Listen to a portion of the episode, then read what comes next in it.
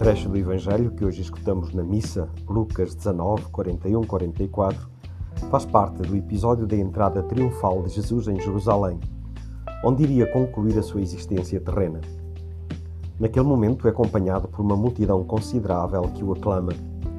Sem se deixar levar pela, pela euforia dos seus amigos, Jesus, contemplando a cidade, afirma: Se ao menos hoje conhecesses o que te pode dar a paz o que poderá dar-nos a paz? O próprio Jesus. Ele é a paz e guia-nos por caminhos de paz.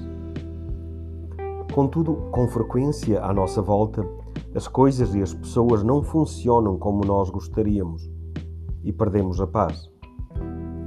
Muitas vezes nos sentimos menosprezados e ofendidos e perdemos a paz.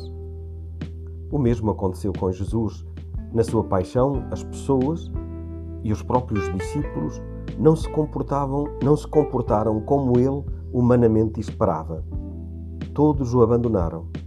E alguns exigiram mesmo a sua morte, apesar de saberem que ele era inocente. Jesus sofreu terrivelmente, mas não perdeu a paz. Desculpou e perdoou a todos, sem exceção. Assim mesmo, no meio de densas trevas, morreu em paz e depois ressuscitou. Chiara Lubick, no comentário à Palavra de Vida de outubro de 1981, escreveu: Sabes bem como tendemos a, a retribuir as ofensas sofridas com um ato ou uma palavra ao mesmo nível. Sabes que, devido às diferenças de caráter, ou por nervosismo, ou por outras causas, as faltas de amor são frequentes entre pessoas que convivem.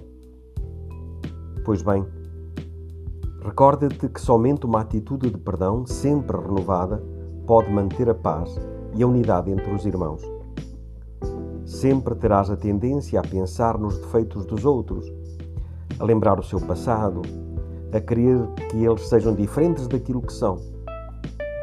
É preciso adquirir o hábito de os ver com um olhar novo de os ver como se fossem novos, aceitando-os sempre, imediatamente e plenamente, mesmo quando não se arrependem. Dirás, mas isso é difícil. Entende-se. Mas aqui está a beleza do cristianismo. Não é por acaso que somos discípulos de um Deus que, morrendo na cruz, pediu ao seu Pai o perdão para os que o tinham condenado à morte. Isto foi o que Chiara escreveu sem perdão, não conseguimos manter a paz interior nem a paz entre nós.